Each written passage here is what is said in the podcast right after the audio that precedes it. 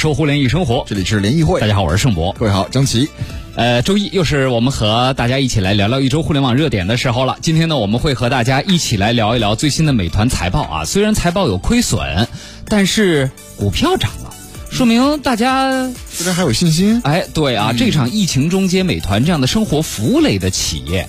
呃，有一些什么样的特点和表现？而作为工具，其实这一次包括美团和饿了么，也在疫情中遭受了一些非议，比如说佣金啊之类的啊。但也是很多商家救命和复工复产的一个重要通道。对，但这两家本质其实有点不一样。比如说美团，他希望大家去这个走到店里去，它可能是它的一个盈利模式的一部分。然后，但美团也有外卖，也有外卖的。饿了么可能就是啊，那你到我们家来。对啊，就是美团有到店和到家两个部分嘛，对吧？呃，还有呢，我们来聊聊今年的六幺八啊。六月一号，今天凌晨，京东的六幺八正式开始了，包括天猫也是一样啊。现在反正这节就大家一起过了，也不分是谁是谁的了。我看大概在十二点三十分的时候，各家就已经出了第一批战报，包括手机啊、电视啊、大家电呀，都有了第一批的排行榜。但是今年的六幺八有点不一样，那就是因为短视频视频带货的入局。嗯，原来主场是在京东，是在天猫，会不会这次被抖音和快手抢了风头？抖音、快手其实，在疫情期间吧，特别是过去这五个月，在直播带货方面成绩一直都特别特别好。嗯，没错。第三条，我们来说说尊贵的 QQ 音乐会员，最近突然发现要在线被接受卑微，叫在线卑微接受乱插广告。但这是部分灰度测试吧？如果您没有买绿钻会员的话，你在听歌的过程当中。突然间会有一段十五秒的广告，而这个广告的你摁这个 next 键没有用，切不了的。我是林俊杰，我的新歌什么什么又发行了，嗯，什么什么的，嗯，谁知道他将来会插什么别的广告呢啊？所以我们其实这两周都在聊会员的事儿，怎么这个这会员这都花了钱了，这怎么还这样啊？所以今天我们和大家一起来聊聊这三个话题。各位有什么想跟我们说的，可以发到我们的微信公众平台“互联网的联”小写的英文字母 E 和开会的会。好，欢迎我们两位老朋友，社会化营销专家黑马邻居，欢迎黑马。大家好，我是黑马邻居。哎，黑马好像山里吗？你为什么声儿那么小，信号那么不好呢？你能换个手机吗？为什么每一次你的声音都不如契约那么的清晰 和洪亮？我这是 iPhone 十一啊。那那怎么你这听起来就跟一千块钱的手机似的呀？你这声儿啊！来，欢迎资深的互联网观察员契约，欢迎契约，你好。大家好，哎，你看契约这个声音，怎么回事儿啊？和身体有关系，和手机没关系。和身体干嘛了？黑马，你现在 啊，好好好，来来来啊，呃，我们首先来说说一说美团的财报。来，谁那边别开收音机啊？把那个收听开了收音机的话，会有这个回收。对，哎，把把东西给就身边出声的东西给关掉。嗯，好，也不要开免提啊，不要开免提。嗯，好，呃，首先我们来说一说。美团的财报，一季度美团的财报呢，那肯定是有亏损的啊。受到疫情影响呢，美团一季度营收和净利润呢都出现了不同程度上的挫折。一季度呢，营收一百六十七点五亿元人民币，同比下降了百分之十二点六。环比下降了百分之四十点五哦，不少，就是跟上就是二零一九年的四季度比起来啊。然后呢，美团路德经营亏损十七点二亿元啊，这个亏损比二零一九年的同期扩大了百分之三十一点六，呃，经营亏损率呢，这个有百分之六点八啊减到负十点二，哎，经营亏损率数据变好了，呃，但是呢，哎，人家这股票涨了。啊，就是第一季财报一公布，股市大涨，市值突破千亿美元大关。为什么呢？哎，所以呢，也有很多业内人士进行了一些分析。首先呢，嗯，因为疫情的原因，像它的到店事业部是受到了巨大的冲击的，酒店呀、啊餐饮啊、本地生活服务啊，这个打击是非常的严重的。但是呢，外卖服务成为了。无论是疫情期间用户也好，还是疫情期间不能及时堂食的商家也好，的一个重要的抓手。而且大家今年会发现，呃，原来像美团的黑珍珠餐厅这种高端餐厅，疫情期间也全都出外卖了。嗯嗯，原来这种餐厅是不会外卖的。对，没有品质嘛。你你包完就过去之后，可能味道已经不是我店里面现做出来的味道了。对，嗯，但是总比没得吃要好。对啊，嗯，呃，所以呢。这个，因为外卖成为了很多线下餐饮店的这个自救方式啊，呃，所以呢，大家也在这整个疫情中间意识到了外卖的价值啊，所以这可能也是其中一个原因。还有呢，就是在疫情期间啊，它呃虽然是有短期阵痛，哎数据下降了，但长期大家哦，原来这个美团的引流作用啊，包括它对于店家的这种呃。整个的系系统集成服务的价值反而被意识到了，所以就涨了。对，而且美团是一棵树，它这个到店也好，或者是只是它的一部分业务，它还有比如说美团买菜，这个涨了；美团单车，还有美团闪购，还有上个礼拜我们有过争议的这个美团充电宝。对，嗯，哎，所以我们来说说啊，财报亏了，股票涨了啊，我不知道二位怎么来看这个。呃，美团在一季度的成绩，以及大家觉得未来是不是你们谁开着免提呢吗？两位？呃，我呃，把免提关掉，因为会回售啊。谢谢，嗯嗯，好，好，嗯，好。那么呃，从这个财报的表现来看啊，那七元，你刚把免提关掉，你先说说吧，你怎么来看？呃，大家你觉得投资者对于美团的预期？是不是正确啊？以及疫情恢复之后，整个美团的发展趋势，在它到店和到家两个大的部分啊，尤其是到店的部分，会不会有会不会有投资者期待的那个报复性反弹呢？其实大家就是看股票的时候，更多是看一种希望，而不是看现在嘛。也主要也是看未来，而不是看现在。嗯。其实这个疫情期间，肯定对一些到店的业务这是百分之百影响，因为线下店都不开了。但是。正好也刺激了反，因为大家的需求还在，这个消费的需求还在，所以就整体的外卖的市场发展的特别好。还有一个呢，就是美团，就还有一个更大的利好，就是美团在外卖市场上的份占有的份额越来越大了嘛。嗯，这是也是一个非常巨大的一个一一个对未来来说是一个很大的优势，所以它的股票上涨，这也是一个很正常的现象吧。嗯，对。但是疫情之后，你要说这个到店是有巨量的增长。你在短期之内肯定是的，但是长期来说，它肯定还是恢复到一个正常的水平啊，就是跟以前正常的水平。但是呢，其实你现在我们也经常出去吃饭嘛，但是现在我们发现，其实也还没有完全恢复到以前那么可怕的状态。嗯，对。对，而且有一些餐厅故意是做一些区隔，现在有餐厅就餐人数啊，包括这个翻翻台率啊都有下降。对，嗯，对。但是整体的外卖业务，我觉得在疫情期间反而也把这一块业务催生的更加完善了。因为无论从配送端也好，还是从你仔细看整个餐饮企业在疫情外卖期间研发了很多，比如说新的盒子，嗯，新的保温方法。新的包装方法，我觉得可能未来是不是说，其实呃反过来说，就疫情叫危中有机哈。对于外卖来说，其实我倒觉得这一次疫情完成了一次升级。嗯，就是原来的外卖大家都是觉得，哎呀，品质包括商家也都是很一般的商家，东西也是不会是特别好啊，或者包装啊、配送各种方面的一些缺陷，哎，反而在这次疫情中间得到了一些升级和调整。我不知道黑马你有没有这样的感觉？我觉得是这样，这有一个专家说的，就是说是像这种重大的这种事件啊，像这种嗯，这个灰犀牛啊也好，什么黑天鹅也好，它好多行业都要重构。我觉得目前来看啊，其实这个疫情对整个呃每整个这种餐饮行业的影响非常非常大的。因为我有一个朋友，他们也是做这个相关的啊，他就觉得有有这几个变化。第一个是是什么呢？他是未来啊，因为实体商业受到很大的冲击。包括这疫情可能短期也结束不了，就是未来可能这种实体商业，呃，会面临很大的问题，因为实体商业本身这个租金也比较贵。然后呢，我就觉得可能跟线上外卖相结合的这种模式会变成一种常态。这就是为什么好多这种就连以堂食为主的一些那个餐饮企业，像连锁的，像什么西贝啊，像这个海底捞啊，也开始开发相关的这种商品。还能听到是吧？嗯，能听到。嗯，相关的这种商品和这个供应链，它就是说是通过这种方式呢，就是说是怎么说呢？这是未来商业的这种呃一种一一种一种新的升级也好，迭代也好。为什么呢？因为未来两大的成本都都都，一个是人力，一个是这个店租，所以这个其实好多很难去规避掉。所以这个未来这种这种这种以外卖以这种标准化这种商商品呢，可能会变成一种常态。对，就是外卖，我觉得现在已经成为了所有餐饮企业的必选项。就原来它还是一个可选项，比如说高级餐厅会觉得我不做外卖，我不要送外卖，品质不高。但这次疫情之后，大家会发现外卖成了餐饮企业的一个必选项，因为你要分散风险，防止类似出现疫情这样的导致你的。堂食无法继续，但你企业又要养活人，嗯，那怎么办？你就必须要开通外卖，这真的是。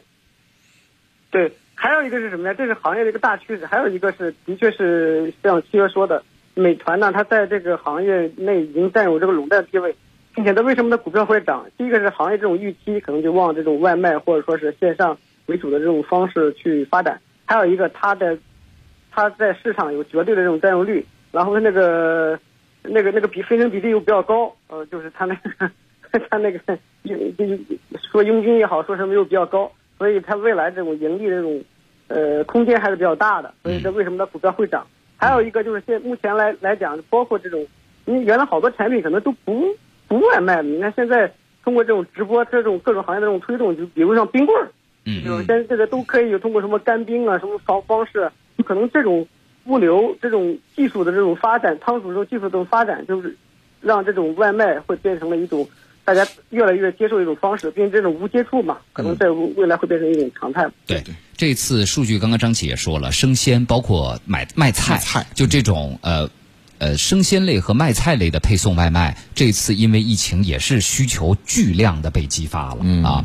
呃，崔大夫说了，我想问一下，美团和大众点评是不是一家的？是的，他们是一家的。所以现在想想，当年王兴真的是很有眼光，花那么少的钱就把大众点评给买下来了啊。当时可能跟大众点评还有大众点评还有一些竞争对手，比如饭桶网啊什么的。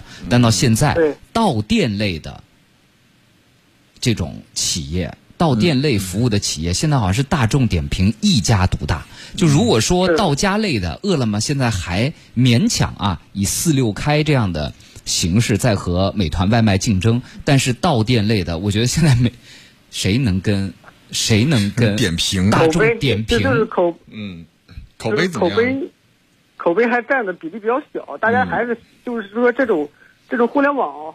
就是这特点就是富者恒富，他大家习惯了用了一个 A P P，嗯，就是第二就占的份额特别特特别小，就是大家习惯用哪一个 App 了，它就会有注定依赖。对，嗯，所以其实我觉得可能对于美团来说啊，真正的竞争对手，第一个是他自己，就能不能把业务优化好，包括要掌握好利润和规模和口碑之间的一个。平衡，因为今年大家也知道，我们原来聊过，广东省餐饮协会是以协会的名义向美团发了函的，就是说你的佣金太高了，我我我这边的商家要活不下去了，企业难以难以为继啊。对，而且里面的点评啊，包括点评的排序啊等等，都是可以花钱来操纵的。作为现在一家独大、比较垄断地位的这样的一个啊大众点评，对，就最后他要砸，目前来看，更多的未来会砸在自己手里。所以他自己的这种这个谨小慎微的前行，应该是非常的重要的啊。呃，哈姆纳塔说：“哎，你们都买啥了？六幺八我昨晚什么都没买，我就买了一个 WiFi 六的路由器。对，我我也是啊。你买的太多了吧？没有，就在咱们工作群里面问你们六幺八都要买什么呢？你会发现，其实从疫情开始。”你都没有停止在买东西，在家无聊的时候也在买，然后突然六幺八来了，你完全没有购物欲，对对。哎，先问问你们俩昨天凌晨有没有去秒什么东西，或者说在整个六幺八期间你们俩准备买啥吗？七月，我没有买，准备买啥，因为该买的平时都能买呀，或者是说电商的节日太多了，其他的节日都已经买的差不多了。嗯，好，那个黑马呢？我就是为我女儿买了个平衡车啊，六一儿童节嘛，然后就买了平衡车。现在我发现这个这个价格好像比以往还要贵。黑马，你的信号越来越不好了。对，嗯，调整个位置。嗯，好好好。嗯。嗯，你发现这个价格是比你平常还要贵是吗？这个平衡车。它它好多是要怎么说呢？就是说要提个价，然后再去领券嗯。就这种这种模模式，但是我最近呢，我是前几天买的，幸亏呢，我是有有它有一个什么保险。就是反正我我媳妇操作的，保价，京东是可以保价的嘛？对，就保价以后它降价了，你再反正它退给你。对，所以这个还还算还算这个心心里又平衡一点。对，然后呢，我下了一单、两单、三单、四单、五单、六单，我下了六单，昨天十二点。嗯，但是我告诉你，我买的是什么啊？二十四块钱的三瓶装的驱蚊液。这你为什么非要到六幺八才买呢？满三百减四十啊！我就在那凑单呐。还有那个喷头发的发胶两瓶啊，五十块钱。嗯，然后薏米赤豆赤豆薏米茶六袋三十九块八。嗯，然后三合一伸缩数据线二十九块。嗯是呃，然后八节南孚电池，因为我们家智能门锁用的，嗯，和两节松下的 CR 二零三二，就是那个小的纽扣电池，哎，一共三十九块钱，这就是我六幺八的战绩了。看得出来是没什么要买，非要就是挤点出来。你看着你买啥呀？因为每年电商购物节太多了，你家里面什么电什么冰箱、吸尘器、洗衣机，你该买的早都有了。而且我前昨天、昨天前天收到了，我之前。在拼多多上买的中东版的戴森，嗯，V 十一，你就觉得那个价格吧，你也没必要非赶着，因为京东你要如果买三千三，V 十一的 Fluffy 的顶配版本六系头的，你你你双十一你京就比如六幺八你京东国行你再便宜。你也得要四千多块钱，嗯，对不对？所以我就觉得现在其实大家可购物的渠道会特别的多，嗯啊，我最近把戴森的 V 十一、V 八、V 十都研究了一下，包括 V 十一的，哎，我刚好是 V 十，拿去你都可以拍个视频。国行的 Fluffy 版本，还有 Absolute 版本，以及 Fluffy Extra 和 Absolute Extra，还有这个呃美呃还有美国版和中东版的 Talk 和 Animal 版本，就戴森啊，真的我觉得这个企业的脑洞特别清奇，他用。让人这个眼花缭乱的命命名方式，彻底把消费者全部搞晕。其实核心就是一个，然后只是不同的头而已。对，头不一样。除了 Slim，它的这个那个是稍微轻点，适合女士拿以外。但这回 V 十一也有不一样的，比如说 V 十一，Fluffy。中东版有啥区别呀？中东版呢，就是第一没保修啊，你所有的买这种便宜的，它都没有保修嘛，它等于是走别的渠道进来的，不是国行渠道。第二就是你得拿，像中东版用的是音标插头，嗯，你得拿那个。个音标的那个三个大头的转换头去做转换，嗯，但是你不用换电压，因为它的电压是从一百伏到二百四十伏，宽适应的，嗯，完了呢，你会发现，比如说中东呃国行版的 Absolute Extra 是可换电池的，Absolute 不可以，Fluffy Extra 是可换电池的，但是 Fluffy 不可以，嗯，然后所有所有 Absolute 系列比 Fluffy 系列多一个拖地头。啊，就是这么让你就晕，你晕了吧？已经 是。但是啊，我昨大家现在可以上京东看一眼，如果想买国行的朋友，现在京东有一个促销，就是 Fluffy 和 Fluffy Extra 的价格应该居然是一样的。那多了一个什么？多两个头，多一个可充电，就是可更换的电池。哦，一样的价格。然后我们家面积小，不用换电池。我觉得可能一百九十平以下的买 V 十一没有换电池的需求。是。如果要买。呃，就是中东版和美版的朋友注意啊，你买 Animal 版本，国外有一个低配版的 Animal 版本，后面不带液晶显示屏，因为国行的全部是液晶显示屏，就彩色的，里面有动画的。但如果你买美版中东版的，呃，比如在天猫国际或者拼多多上买的话，你也注意买到低配版的 Animal 是不带那个液晶显示屏的。嗯，而且国行还有一个很奇怪的版本叫 Complete，嗯，黑管儿。就这黑管这一个颜色，它能再出一个版本叫 Complete，但它的头就是里面的吸头又比 Absolute Extra 要少一个。哇，你没少做研究啊！真的，我这两天为了替大家研究这个吸尘器，我觉得哇，太可怕了。我觉得陈博，何最近有一个，嗯，我在抖音上看到一个比较火的洗地机，你可以研究研究。洗地机，我有阿姨呢，我不用洗地机。对，戴森也可以，可以单加一个一千多块钱的一个拖地头，嗯，不知道拖的干不干净。因为我是个觉得挺好玩的，你知道吧？嗯，洗地机啊，我给我爸妈买了一个，就是云鲸的那个拖地机吧，自己拖地的那个特别好用，五千多，但那玩意儿经常缺货，嗯啊，买买不着，现在可能是啊。好，大家也可以来说说六幺八买什么，以及啊，我们下半场主要聊聊聊。你六幺八会在直播室、直播间下单吗？嗯，你会通过抖音和快手的直播去买六幺八的东西吗？对，而京东的京东从六月一号到六月十八号的直播名单已经出来了，全部都是各个明星，演艺界也好啊，主持界也好啊，就是文娱圈的明星，加他们的这些网红来直播带货。对，嗯啊。呃，小张说今天节目应该讲撸羊毛，放心，从明天节目开始，我们会给大家来讲六幺八大家要买的各种品类。明天我们会重点讲六幺八大家如果想买厨电品类，有哪些东西是大家值得去关注的。嗯，欢迎大家继续收听联谊会，我是盛博。各位下午好，我是张琪。今天我们和。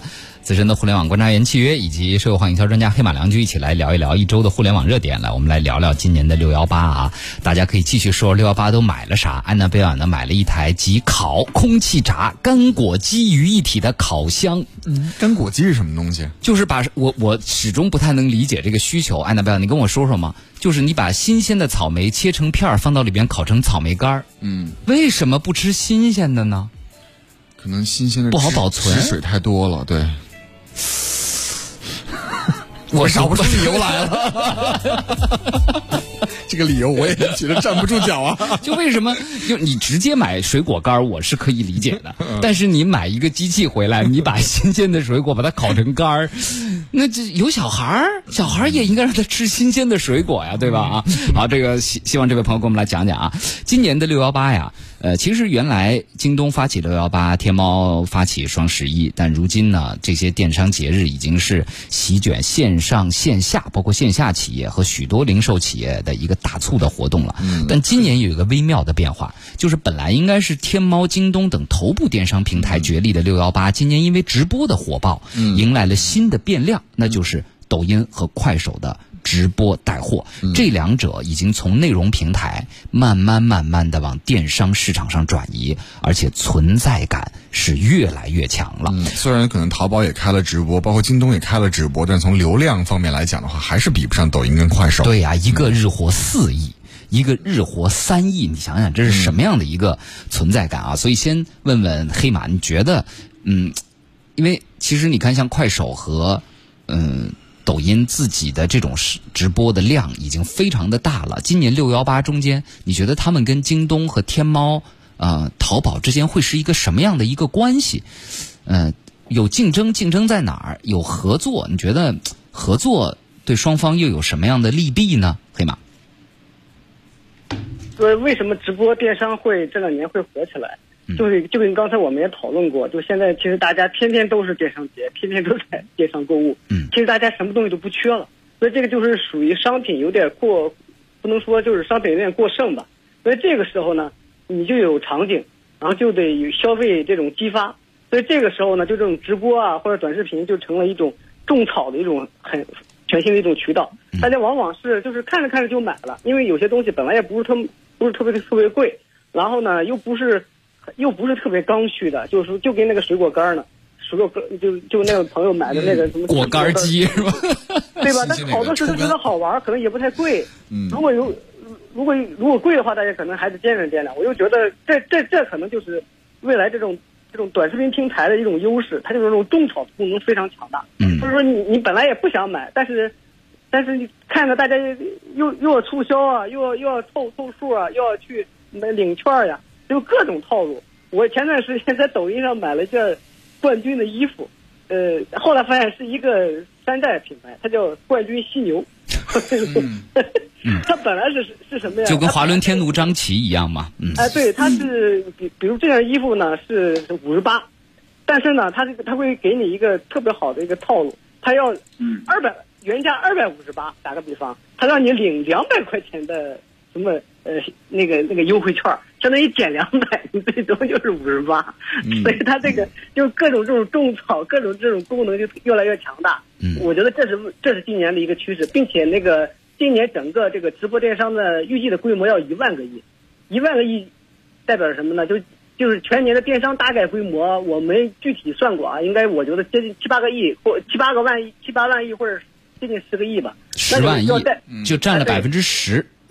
对对，要占百分之十这个比重，今年还是量非常大的。包括快手今年是这个，呃，要额度调到两千五百个亿。嗯。快去年快手是多少呢？去年快手是大概五百个亿。嗯。那个去年那个淘宝直播是两千多个亿，然后去年抖音是一百个亿。我我我我觉得他今年的目标应该也很大。所以整个来讲，其实这个对这个整个的这种平台性电商的冲击还是比较大的，就因为大家在平台性电商上该买的东西都差不多买了，所以这个时候呢，相当于边种草边买。说你你你你你你不是不想买吗？我现在那个有人给你给你测评，煽乎你煽乎你哎买，还忽悠你，还忽悠你，创造需求不光这个明星一个人忽悠，还一群人在忽悠，还有券，还有免费，还有还有组合组合销售。你比如薇娅，她卖东西从来不是卖一件儿的，说第二件多少钱，第你买三件又是多少钱，用这种各种的销售的这种套路啊。但是我奉劝大家，大家还是要理性。为啥？特别是这种直播电商，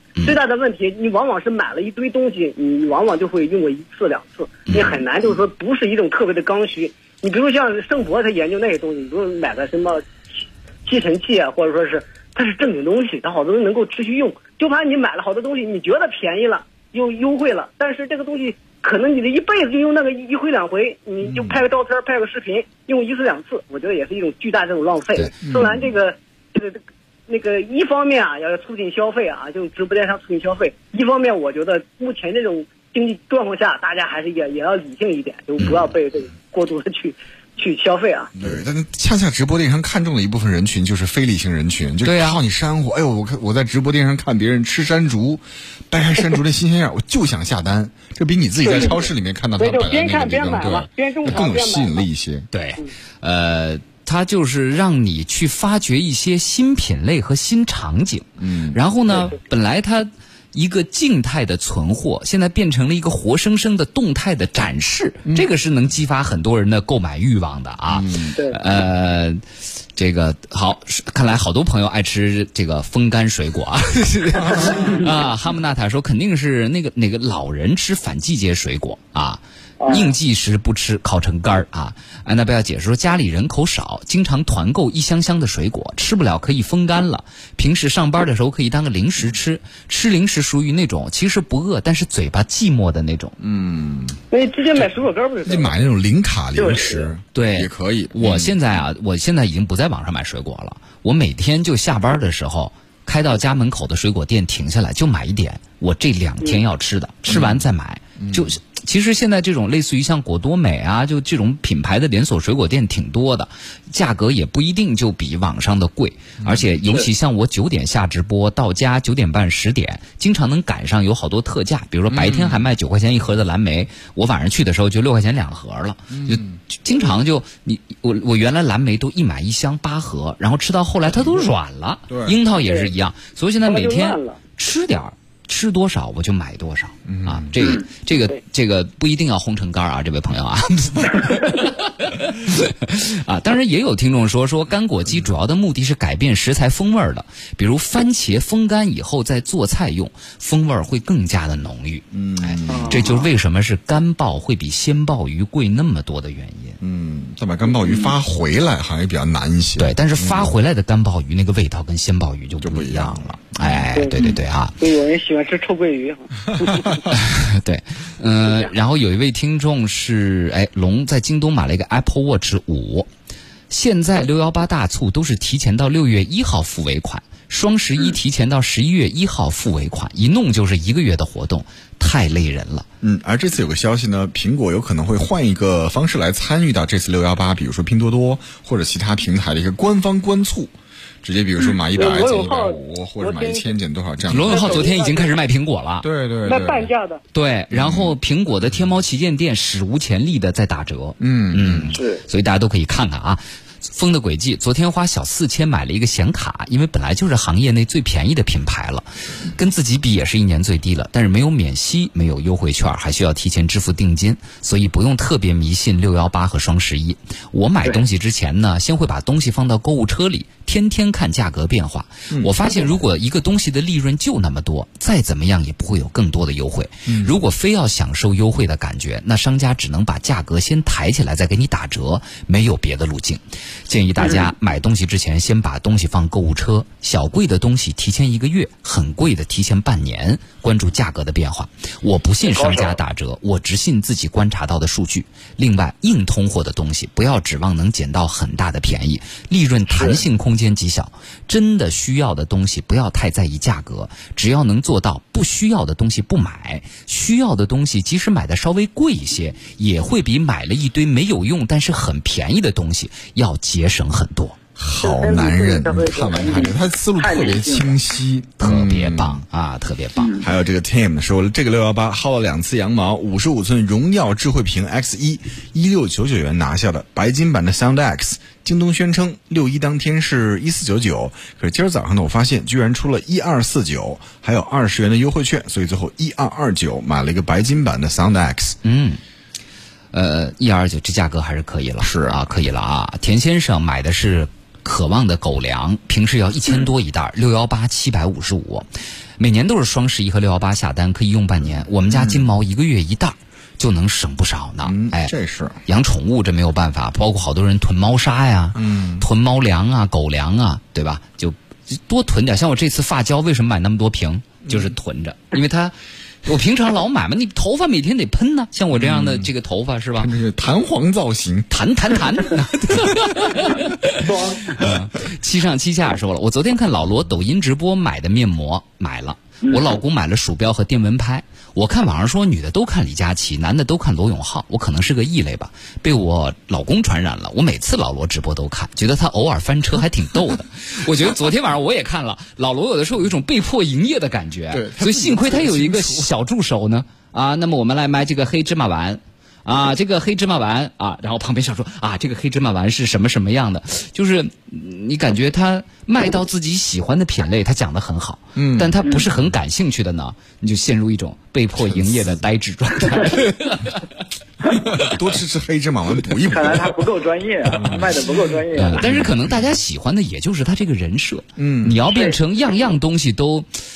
那么热情的卖，这就不是老罗了，变电视购物了。哎，对对对啊！好，我们继续来，最后看看 QQ 音乐又被人骂了啊！中间插播广告，关键问题是已经开了免广告会员了，但是可能还有类似这样的情况啊，尤其是在音频中间，你这个还不能跳过。嗯，你像咱们交通台免费听吧，大家也就硬着头皮跟我们一起听广告。一会儿要放广告，我这就付了钱了，你还要听广告，所以。付了费，未来大家，我觉得是不是大家未来要做好这个准备？就是你付了钱，也不一定能免广告。他付了钱，里面还分三六九等啊。对，付的是每月九块，每月十九还是三十九？对，就是你听的这个广告是不一样的。可能三十九的这个月就没广告了，九块的呢，那广告还有，但是比不付钱的少一点，比十九和三十九 再多一点。但是你，七月，你觉得这样的定价真的好吗？消费者？能能忍吗？嗯，肯定忍不了呀！我都交了钱了，你还给我放广告，而且我还没法跳过，是吧？嗯。或者是说，你是不是要在这个呃让我点跳的那个时候呢，弹出一个框，告诉我要买更高级的？那我可能更反感了。对，嗯嗯。所以其实这种呢，就是不太合适。而且我记得好像 QQ 音乐它是辟谣了，是吧？我不知道。不，他说第一，他放的不是广告。是你喜欢的歌手的最新出的这个专辑的推荐。新歌推荐，嗯，但但这不就是广告吗？就是我们所说的广播当中一个 jingle，对，但也是一个广告，对。啊，嗯，因为音乐台这种可以当产品售卖的，嗯，是，嗯，对，就他这种会员体系，反正是我就觉得比较混乱吧，不管是 QQ 音乐还是什么爱奇艺、腾讯，都是感觉比较混乱。我觉得怎么讲呢？就是说是。这个用户啊，完全是没有这个选选择权，人为刀俎，我为鱼肉，哎，就是老是这样。我觉得，哎，反正个人不感觉不太好。说白了，没办法。说白了，他就是在产品，就是它的内容在不断更新，然后它成本越来越高，他就想想尽更多的办法去收大家的钱。他老觉得以前的这个价格呢，他不觉得不划算。对，然后或者是说你已经买了一年了，那我这一年就没办法再收你其他的钱了。那我再只能推出一个更高级的版本，让你再多付一百块钱、两百块钱。他老是觉得这韭菜割不完，然后我们这是如如被割，就是被这个。就是，你看去年庆余年，腾讯视频不也是这样被人骂吗？我已经买了会员了，但是你又推出个超前点映会员，对你又得花钱再看。就是，嗯，他要想调整会员的收费，按按那句话说，就是你要不停的在。呃，叫激怒用户的边缘不断试探，就因为你嗯你试探嘛，那我试一下啊，发现这个不行，嗯我我把它调低一点，或者我下回不这样了。所谓做这种像这次 QQ 音乐做的灰度测试，灰度测试一样，就是我。对吧？因为你你总要看消费者他那个接受的极限在什么地方，嗯所以咱也真挺惨的。但是玩游戏呢，你可以不停不停的这个花钱升级装备，然后继续去升级打怪。那么听音乐，大家有这样的一个欲望吗？什么意思就是我花的钱更多，然后我就可以没有广告，或者听更更比如说超前的音乐啊等等。听音乐跟玩游戏，它这个刺激值还不它不一一样。定超前，只要不广告就行。我就想安安静静听一会儿，你插我给跟黑马的意见是一样的。嗯，对对，去广告就行佛系的听音乐，我我没我没有那么多需求。对，甚至对于我来说，我都不会说专门去花钱买某一个歌手的新歌，我不听了，我听别的行不行？对吧？我就希望我能，这个你伴随式，你就免费版权里那点歌，嗯我就拼一个歌单自己听听，嗯你就别在里边插广告。嗯，是，但是没办法，这可能咱们回过头来想，企业它也要想法生存。因为 QQ 音乐花了很多很多钱去买版权。对啊，我嗯会员费收不回来你的广告，你也不让我插，那我咋活呢？这公司就不赚钱了嘛。嗯所以音乐行业就一直是从上到下都没有赚钱的，这个行业简直是，嗯，都是大厂的一个战略吧。对，对，不过曾经音乐行业是能够靠卖唱片赚钱的。对啊，这两年。电子音乐起就是是呃是叫流媒体音乐起来之后，嗯基本上歌手们都要靠演出、综艺和接广告，嗯来赚钱。就本身发歌这件事儿，对赚不着钱了。嗯，昨天昨天还跟一个歌手聊呢，首发两百张，什么 全部卖光，这算好成绩对吗？这算好成绩啊！真的假的？对啊，对啊。然后基本上亲朋好友就就买一下，就发两百张也不够那比我的还没有我的书我闺女的书，比我闺女的书卖的。啊，所以其实。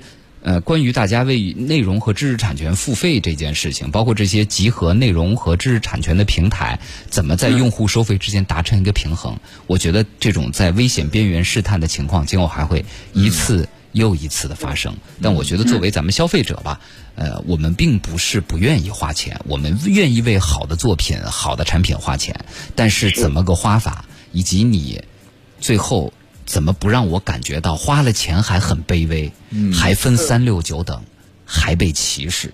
嗯，这个真的很重要啊！对，需要被尊尊重。嗯，对，是的。